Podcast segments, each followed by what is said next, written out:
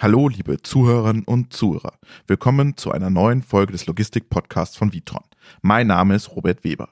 In dieser Folge steht das Vitron On-Site-Team im Mittelpunkt. Am Anfang ein kleiner Hinweis. Es hat sich ein Fehlerteufel eingeschlichen, den wir im Schnitt nicht rausbekommen. Wir sprechen immer von sogenannten Error Operatoren, aber es muss Equipment Operator heißen. Wir bitten das zu entschuldigen.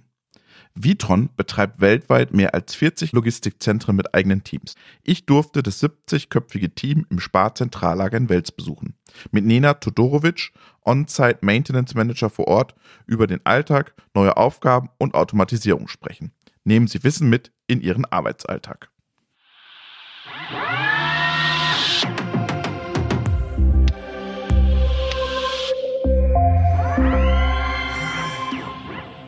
Wir sind jetzt bei Spar im Logistikzentrum in Wels. Das ist das Zentrallager. Wie viele Leute habt ihr hier im On-Site-Team? Mittlerweile knapp 70 Mitarbeiter. Und äh, wir sind äh, ständig auf der Suche, da wir aufstecken müssen für die nächste Baustufe. Okay, wie lange bist du jetzt hier schon in, im Zentrallager? Hast du hier angefangen oder was hast du vorher gemacht? Ich habe direkt hier angefangen. Äh, damals noch nur in dem alten Anlagenbereich. Der neue Anlagenbereich ist 2015 dazugekommen mit weit weniger Mitarbeiter. Da waren wir knapp 25 Mitarbeiter. Was bedeutet On-Site-Team? Erklär doch mal den Zuhörern, was das eigentlich ist, so ein On-Site-Team. Also ein On-Site-Team äh, bedeutet, dass wir im Prinzip äh, den Kunden das, den ganzen technischen Bereich abnehmen. Je nach Servicevertrag First Level und Second Level. Was das heißt bedeutet, das, First Level? Ja. Das bedeutet First Level mit Error Operation, also Störbehebung und Second Level technischer Bereich Instandhaltung. Mhm. Hier im Standort vom Spar machen wir den kompletten Service. Mhm. Warum macht der Kunde das? Weil er es selber nicht kann, weil er nicht die Leute hat? Warum entscheiden die sich da für euch? Also ich glaube, hauptsächlich im Lebensmittelbereich ist es, weil es ja hauptsächlich Kaufmänner sind. Die sind an der Technik nicht so äh, interessiert und auch nicht, nicht äh, affin. Und äh, so nehmen wir ihnen halt richtig viel von technischen Entscheidungen ab. Der Kunde kann sich auf seine äh, Kernkompetenz konzentrieren und wir gewährleisten eine hohe Anlagenverfügbarkeit damit.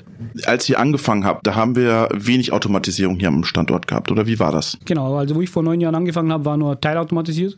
Also weniger zu tun? Äh, nee, also für die Techniker sogar mehr. Im alten Anlagenbereich ist bei weitem mehr zu tun gewesen. 1998 die erste Baustufe realisiert worden, dementsprechend eine alte Anlage sehr viel für, für Techniker zu tun gewesen. also mehr Mechanik oder mehr, mehr Elektronik und äh, sehr IT? Sehr viel Mechanik. Also mittlerweile haben wir in den alten Bereich ähm, mehr als 50 Prozent schon erneuert, modernisiert, mhm. äh, ist aber dennoch recht viel noch zu tun die nächsten Jahre. Wie hat sich das in den letzten neun Jahren, wo du hier bist, verändert? Von der Mechanik zur IT. Bei Vitron erleben wir auch so ein bisschen so ein, so ein Shift, viel mehr Software-Themen kommen hinzu. Wie hat sich das in, dem, in euer On-Site-Team entwickelt? Also hat sich dahin entwickelt, dass zum Beispiel im technischen Bereich diese Prototypen-Instandhalter, die man von vor Jahrzehnten kannte, dass die immer weniger werden. Also die mit ihren vollgeschmierten Ölklamotten hier durchgelaufen genau, sind genau. und also, Schraubenschlüssel in der Hand hatten und nachgezogen haben. Also ich sage, die meisten Instandhalter, die neuen, die jetzt dazukommen, äh, die müssen schon recht affin sein mit Computer. Mhm. Also ohne dass die die ganzen Tools beherrschen, die wir halt im täglichen Leben benötigen in so einer Intralogistikanlage, kann man auch Instandhalter nicht mehr arbeiten. Okay, das heißt, ihr arbeitet viel mit Daten und Analytics und genau. Äh, man muss ein Verständnis für Daten, Analytics, für den Materialfluss auch haben, genau. um es zu verstehen, was hier abgeht? Genau, also man muss den Materialfluss verstehen, damit man äh, die richtigen Entscheidungen treffen kann. Mhm. In so einer Anlage kann es schon sein, dass eine Kleinigkeit in der Anlage gleich zum ganzen Anlagenstillstand führen kann, wenn man die falschen Entscheidungen trifft. Deswegen muss runtergebrochen bis zum einzelnen Techniker der, das Verständnis für den Materialfluss vorhanden sein. So ein klassischer Instandhalter, der konnte ja immer die Hand auf eine Maschine halten und konnte sagen, was für ein Problem hat die Maschine. Also das ist ja dieses, dieses alte Bild von einem Instandhalter. Mhm. Jetzt habt ihr nicht nur hier eine Maschine, sondern eine riesige Gesamtmaschine genau. sozusagen. Wie viele Leute sind da in einer Schicht unterwegs? Wie viele Leute halten noch die Hand an den, äh, an den Antrieb am Ende des Tages? Also wir haben jetzt pro Schicht zwischen fünf und sechs Mitarbeitern. Zwei Schichten? Drei Schichten. Drei Schichten? Drei okay. Schichten. Also insgesamt 20 Techniker wobei einer davon als Spare-Parts-Manager ist, also für Ersatzteile zuständig mhm. ist, und einer zu 70 Prozent, 75 Prozent für Health and Safety. Mhm. Also Health and Safety wird immer wichtiger. Überhaupt, umso größer die Anlage wird und wir mehr Mitarbeiter bekommen, ist Health and Safety ein eigener Punkt, der was innerhalb der Instandhaltung bei uns, in unserem Standort halt geht. Der kümmert sich nur um das Thema Health and Safety von nur, seinen Kollegen. Nur um Health and Safety. Und das ist bei 70 Mitarbeitern und bei der Größe der Anlage fast schon ein Fulltime-Job. Was heißt das Health and Safety? Was macht er? Unterweisungen oder kontrolliert er das, das Sicherungsgeschirr oder was macht er? Also der macht Unterweisungen, Kontrollen, dann macht er äh, spezielle Trainings, zum Beispiel das Klettertraining. Auch äh, bei uns im Standort auch kümmert er sich um Themen, die der Kunde im täglichen Produktionstag so hat. Also ist da recht viel zu tun. Ja. Okay, jetzt haben wir gerade gesagt, Datenanalyse wird immer mehr. Ihr sammelt hier die Daten, analysiert sie auch vor Ort, mhm. spielt sie dann wieder zurück an eure Kollegen. Ähm, dass jemand durch die Anlage geht und schaut, gibt's das eigentlich noch oder geht ihr nur auf Alarm raus? Nee, also wir haben schon noch Inspektionen, also dass man in die Anlage rausgeht und das kontrolliert. Äh, jedoch wird das je nach Wissensstand, wenn man zum Beispiel eine Anlage mal anfängt, kann sein, dass man mehr Inspektionen noch hat. Aber mit der Zeit beherrscht man seine Anlage und die Inspektionen werden immer weniger. Dann weiß man genau, was man machen muss. Ein großes Thema ist ja Predictive. Also so voraussagen, mhm. wann was ausfällt. Seid ihr da schon unterwegs in diesem Bereich Predictive? Ja, definitiv. Also, was macht ihr da? Also in meinem vorherigen äh, Leben, bevor ich es gibt, gibt es ein Leben vor Vitron? Es gibt ein Leben vor Echt? Vitron. ich habe mir gedacht, ein, das gäbe es nicht. Gibt es schon, ist ja. zwar ein anderes, aber es gibt eins. Ja. Und war auch sehr ein hochautomatisierter Bereich, aber also Automotiv. Mhm. Und da ist natürlich anders. Mhm. Aber man rechnet nicht damit, dass äh, in der Intralogistik äh, so ein hoher Automatisierungsgrad herrscht. Mhm. Also da war ich am Anfang ein bisschen überrascht, auch in der alten Anlage, wie automatisiert es teilweise zugegangen ist. Und Predictive wird natürlich immer wichtiger in solchen Anlagen. Die Auslegung ist halt, dass 24-7 Verfügbarkeit gewährleistet werden muss. Dementsprechend wird Predictive Maintenance immer wichtiger. Wie macht ihr das 24-7? Also wie könnt ihr mal einen Förderband oder eine Fördertechnik sperren und dann umleiten? Wie, wie geht ihr daran? Habt ihr mal einen Tag oder ein Zeitfenster, wo ihr arbeitet? Wie plant ihr so, so Instandhaltungssachen ein? Also hier in der Anlage ist 24-7 noch nicht, wird aber in den nächsten Jahren so kommen, bis die neue Baustufe realisiert wird. Und es ist halt keine Redundanz vorgesehen. Ganz wenig Redundanz vorgesehen. In alten Anlagenbereich eher noch, in neuen Anlagenbereichen. Und wie, wie macht man das? In Abstimmung mit dem Kunden. Also es gibt bestimmte Anlagenbereiche, die man ausschalten kann. Die, die man nicht ausschalten kann, muss man sich halt so gut darauf vorbereiten, dass da fast keine Einbrüche in der Verfügbarkeit sind. Das heißt, äh, mit äh, SPOF-Analysen, also Single Points of Failure-Analysen, Risikomatrixen erstellen. Predictive-Daten. Predictive-Daten. History-Daten. Kombinieren dann die richtigen äh, Spare Parts Assemblies, also Ersatzteilpakete schnüren, äh, dass man zum Beispiel, wenn was passiert, relativ schnell die, die Störung wieder beheben kann. Dass alles so Plug and Play ist. Ihr habt ein Lager auch im Lager, denn eure Spare Parts lagern hier auch im Zentrallager, oder? Genau, also wir haben hier vor, in diesem Standort knapp 4.500 Artikel lagernd. Dementsprechend geschuldet, weil wir auch von 98 eine lange Historie haben und sehr viele auch alte Artikel auf Lager haben müssen. Für die äh, manuelle Kommissionierung im alten Teil. An dieser Stelle braucht es einen redaktionellen Hinweis. Es ist nicht eine rein manuelle Kommissionierung, sondern eine teilautomatisierte Kommissionierung. Vielen Dank. Natürlich bei 4.500 Artikeln ist es relativ viel Platz, was man benötigt. Und bei diesen äh, Single Points of Failures, wo wir sagen, das ist ein Risikoanlagenbereich, da haben wir sogar teilweise die Anlagen, äh, die Ersatzteile direkt vor Ort liegen. Mit äh, Anweisungen, wie die getauscht werden, mit die richtigen Werkzeuge direkt vor Ort, also dass das Tauschen dann recht schnell vonstatten geht. Jetzt komme ich neu in dein Team und ähm, kenne mich mit Intralogistik noch gar nicht so aus. Wie schafft ihr dieses Wissensmanagement von der alten Anlage von 98, also über 20 Jahre alte Anlage, dieses Wissensmanagement zu transportieren auf neue Kollegen? Ist das Learning by Doing? Mitnehmen und anschauen? Oder gibt es einen, einen Katalog? Oder wie, wie macht ihr dieses Wissensmanagement? Also es ist bei uns so, dass speziell im technischen Bereich wir für uns entschieden haben, es fängt keiner als Techniker an. Jeder Mitarbeiter, der bevor er in den, in den Second Level, also als Instandhalter bei mir anfängt, muss davor diesen, dieses Standardtraining von Aero Operator durchgemacht haben. Was ist Aero Operator? Störbeheber. Okay. Also das Anlagen bedienen. Weil wir gesagt haben, der Materialfluss ist so immens wichtig zum Verstehen, bevor er richtige Entscheidungen treffen kann. Aero Operator, er steht an einer Maschine, an einer COM oder an fünf Coms, zehn? Je nach Anlagenbereich. Ja. Es kann sein nur an der Com, ja. kann sein mehrere Tray-Fahrzeuge, es kann sein im ganzen Anlagenbereich wie in Warenausgang ein Mitarbeiter und der macht diese ganzen Anlagenbereiche durch und wenn er als Air Operator nicht Spezialist ist, aber er beherrscht diese Arbeit, dann wird entschieden, dass er in die Instandhaltung kommt. Und wie lange ist der dann Error Operator? Je nach vorherigen Wissensstand. Okay, das ist ein gutes Thema. Wissensstand, was suchst du für Leute hier? Elektriker, Mechaniker, Elektromechaniker, Schwierig zu finden. Schwierig zu finden, überhaupt an unserem Standort, weil hier der Industrie-Hotspot Österreichs ist. Ja. Aber wir schaffen es immer wieder, dass wir gute Techniker bekommen. Wie macht ihr das? Was, was zeichnet euch aus im Gegensatz zu, zu anderen? Ich habe mal in Schweden zum Beispiel mit einem On-Site-Team gesprochen, die haben gesagt, naja, bei Vitron, da gibt's halt gescheites Werkzeug. An dieser Stelle braucht es einen kurzen redaktionellen Hinweis. Ich habe Schweden mit Norwegen verwechselt. Danke. Ist es ein Punkt, vielleicht auch manchmal kleine Punkte, die entscheidend sind? Mitunter. Also ich glaube, dass das überhaupt bei jüngeren Kollegen die Arbeitsumgebung sehr wichtig wird. Arbeitsumgebung, Atmosphäre und Arbeitsmodelle, die man ihnen schaffen kann. Mhm. Wir sind hier recht flexibel. Also wir haben natürlich ein Modell, das wir den Kunden an der Produktion anpassen müssen.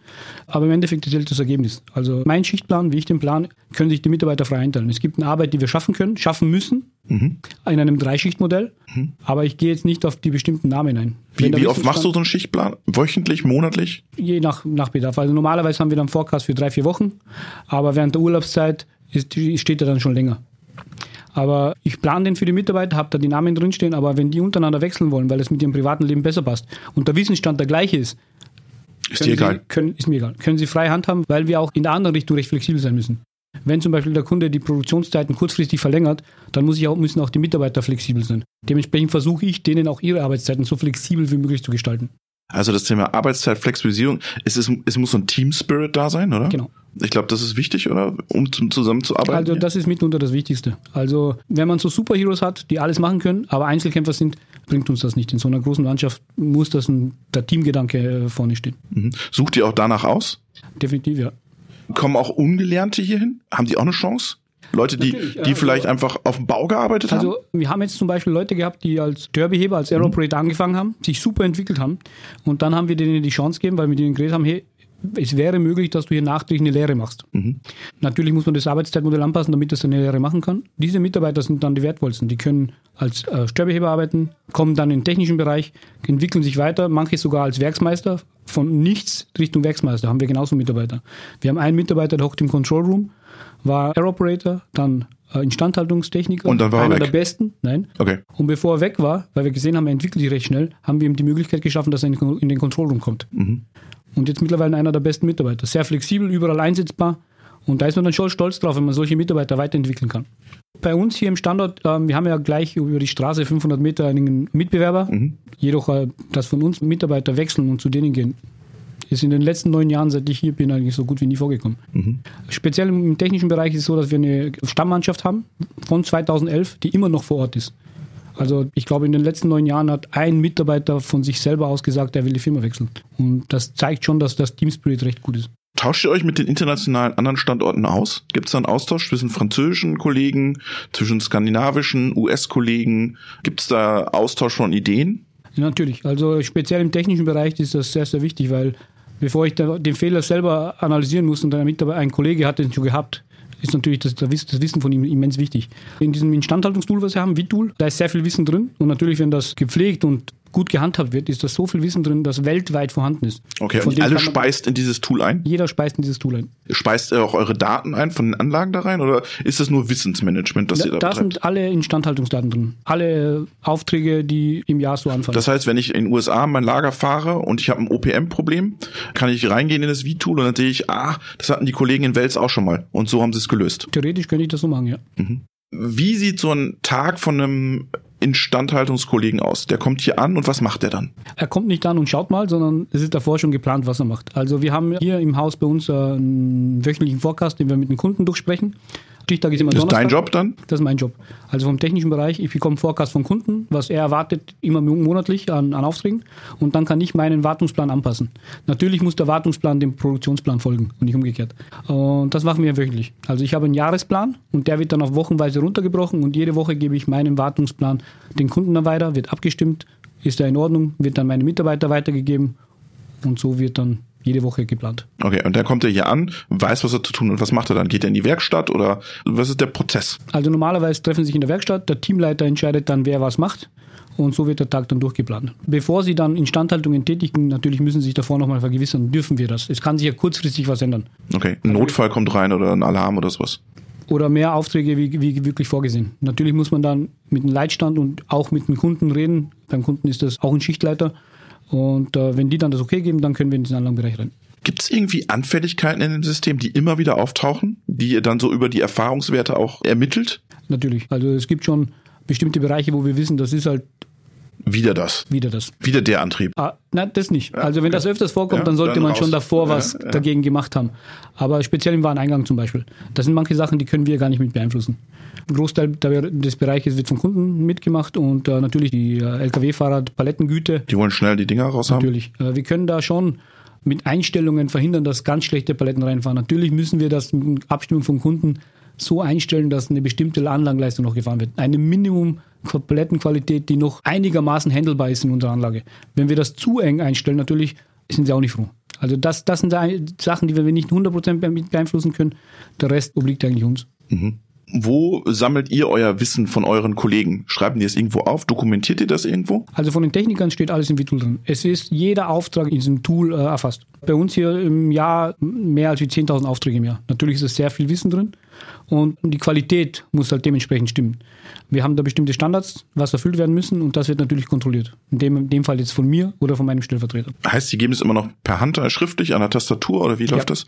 Habt ihr schon mal über so Themen wie Sprachsteuerung oder Spracheingabe überlegt? Äh, es gibt ja so kurioseste Ideen, eine sprechende Maschine und sowas. Ja. Natürlich, also ähm, speziell im Studium habe ich relativ viel mit solchen Sachen zu tun gehabt. Was hast du studiert? Ich habe einen Industrial Maintenance Manager gemacht und Asset Manager. Wo studiert man sowas? Äh, in Österreich ist das das erste Mal in Europa zustande gekommen. Aha. Und war recht interessant und dann habe ich mir gedacht, okay, ich probiere es mal. Und letztes Jahr habe ich dann das abgeschlossen. Okay, super. So berufsbegleitend auch noch. Berufsbegleitend. Gut. Also nochmal zu diesen Sprachsteuerung. Sprachsteuerung finde ich zum Beispiel bei uns in der Anlage, weil Sie haben es selber gehört, ist nicht unbedingt möglich, weil Teilbereiche recht laut sind. Wo wir darüber nachgedacht haben, dass wir eine App-Lösung am Handy haben, weil wir überall QR-Codes haben. Wo wir zum Beispiel den QR-Code abscannen können und der Mitarbeiter dann nicht zu einem Computer gehen muss, sondern am Hand vom QR-Code den Auftrag erstellen kann. Eine Kombination zwischen Vitul und einer App-fähigen Funktion. Okay, und da arbeitet ihr dran? Oder? Da arbeiten wir dran. Also ich weiß, dass in Parkstein Kollegen dran arbeiten. Das heißt, der nimmt sein, sein Handy, scannt das und sieht dann den Fehler. Genau, natürlich wäre es eine riesen Zeitersparnis, weil man nicht immer zum Computer laufen muss. Ob er dann den Fehler sieht oder eventuell, dass man dann äh, Vorschläge kriegt, was willst du denn jetzt machen? eine geplante Reparatur, Preventive Maintenance, eine ungeplante Reparatur oder Vorschläge, welche Ersatzteile sind da verbaut in diesem Anlagenbereich. Das würde das Leben schon immens erleichtern, weil wir nicht immer zu einem Computer laufen müssen und nachschauen. Ein Computer, ich habe es gerade gesehen, so zehn Coms, ein Computer, kann man das so? Zwei. zwei. Acht Coms haben wir, zwei Computer. Okay das ist schon ein langer Weg, den man da laufen muss. Ja? Naja, bei der Coms weniger, aber wir haben auf die gesamte Anlage relativ viel Computer verbaut. Also wir haben in der gesamten Anlage weit über 20. Also man geht ungefähr vielleicht 30 bis 40 Meter und man ist beim, beim nächsten Computer. Definitiv wäre es aber halt besser, wenn man es direkt fortmachen könnte. Welche Rolle spielt das ganze Thema Usability? Wenn du jetzt neue Mitarbeiter bekommst, ähm, das sind junge Leute, die kommen aus der Ausbildung oder haben eine Ausbildung gemacht oder machen bei euch eine Ausbildung. Die sind alle mit diesen ganzen iPhones aufgewachsen und dann kommen die an euer an euer Terminal und denken, Bude ist ja alles schwarz und dann sind da so grüne Balken und das sieht ja gar nicht aus wie eine App. Ist das ein Thema, dass man die Usability vereinfacht immer weiter? Ein Thema ist es sicher, aber ich glaube, die Usability bei uns, von unseren Tools, sind schon recht gut. Speziell, ich glaube, im Instandhaltungsbereich, in Instandhaltungstools, was wir haben. Ich kenne relativ viele, die es am Markt gibt. Da finde ich, dass unser Tool schon eines der besseren ist. Es ist leicht verständlich. Nach zwei Tagen können die Mitarbeiter schon ohne Probleme damit arbeiten. Ihr seid ja für den Standort auch schon mal ausgezeichnet worden. Was habt ihr für einen Preis gewonnen? Was? Maintenance Award. Maintenance. Jedenfalls haben wir da, ja, wir haben aber nur einen vierten Platz erreicht. Warum seid ihr ausgezeichnet worden? Äh, es ist so, ähm, durch mein Studium und durch mehrere bekannten Instandhaltungsleiter hier in Österreich bin ich angeredet worden, ob wir nicht Interesse hätten, da mal teilzunehmen. Ist aber mit sehr viel Arbeit verbunden. Natürlich bekommt man einige Audits, wird kontrolliert. Ähm, Was haben die sich dann angeschaut? Instandhaltungsplanung, Strategie, Tools, was wir zur Verfügung haben, die gesamte Anlage überhaupt, wie sie in Schuss ist. Also da gibt es so einen Fragebogen und Test, die sie dann vor Ort äh, mit mir zusammen dann gemacht haben. Und dann habt ihr eine schöne Preisverleihung gehabt und Empfang genau. in der Hofburg in Wien irgendwo, nee? Nein, das war in so einem Hotel. Ah, okay, also nicht so, nee, nicht nee. Champions League, sondern eher. Nee, aber es war ja? schon Champions League, weil da okay. sind richtig große Konzerne dabei gewesen. Okay. Magna, BMW, SKF. Und genau diese drei sind die ersten drei gewesen. Wir haben vier. Ja, als Mittelständler unter den Großen ist es naja, super. aber vor allem fürs erste Mal teilnehmen. Alle anderen haben schon öfters teilgenommen, haben gewusst, was auf sie zukommt. Wir haben das erste Mal teilgenommen, haben gleich einen vierten Platz erreicht. Mhm. Also ist das wichtig für ein Team, mal so einen Preis mitzunehmen, so eine Auszeichnung? Also ich glaube, fürs Team war es interessant. Für mich war es interessant, weil ich einfach sehen wollte, wo wir stehen. Und auch eine Bestätigung, dass wir eine gute Arbeit machen. Das finde ich spannend. Gibt es so Benchmarks? Unterhält man sich mit dem Wettbewerb? Mit dem Wettbewerb, ja, man trifft den Wettbewerb auf bestimmten Veranstaltungen, aber aber gibt es Benchmarks? Habt ihr irgendwie einen Benchmark? Intern vielleicht, aber nicht mit dem Wettbewerb. Intern andere Standorte von Vitron oder intern hier? Nee, mit anderen Standorten. Man kann schon Vergleiche ziehen natürlich. Mhm. Aber, aber sind die Anlagen vergleichbar? Teilweise. Weil der Kunde ist ja am Ende der, der den Takt vorgibt. Kommt drauf an. Also bei uns zum Beispiel, weil wir einen Full-Service-Vertrag haben, wo wir alles machen, geben wir den Takt vor. Im OPM-Bereich. Im OPM-Bereich, ja. Im OPM-Bereich, ja. ja. Okay. Und dann äh, tauscht ihr euch dann mit euren äh, internationalen Standortkollegen aus und schaut mal, wie eure Benchmarks da sind. Teilweise ja. Also es ist von Standort zu Standort unterschiedlich. Mit manchen hat man mehr Kontakt, mit manchen hat weniger. Kommt natürlich drauf an. Jetzt wird hier nochmal erweitert. Ja. Wie viele Leute brauchst du jetzt nochmal? Also wir haben gesagt, wir sind jetzt knapp 70, äh, wird irgendwas über 100 Mitarbeiter werden. Also ein kleines, mittelständisches Unternehmen schon. Genau, genau. Also das ist ja das, was, was im On-Site-Management auch die Arbeit so interessant und schön macht. Wenn man sein On-Site-Team gut pflegt, der Kunde zufrieden ist, das Budget im Griff hat, ist es eigentlich wie ein eigenes Unternehmen. Man hat seinen eigenen Standort und die eigenen Mitarbeiter und wenn das alles gut funktioniert, ist jeder happy. Sorgen, dass ihr diese 100, äh, dass ihr diese 30 neue Mitarbeiter findet? Nein, nicht wirklich. Also der Großteil davon ist ja auch im, im Aero Operator Bereich und im Technikerbereich nicht so viel, aber auch. Aber wir werden die schon finden. Aero Operator heißt, die können auch eingelernt werden, gell? Die das können auch eingelernt werden. Es ist auch so, dass wir uns ja innerhalb von unseren Mitarbeitern auch ein Netzwerk aufgebaut haben. Wir bekommen, bekommen sehr viele gute Leute auch von Mitarbeitern empfohlen.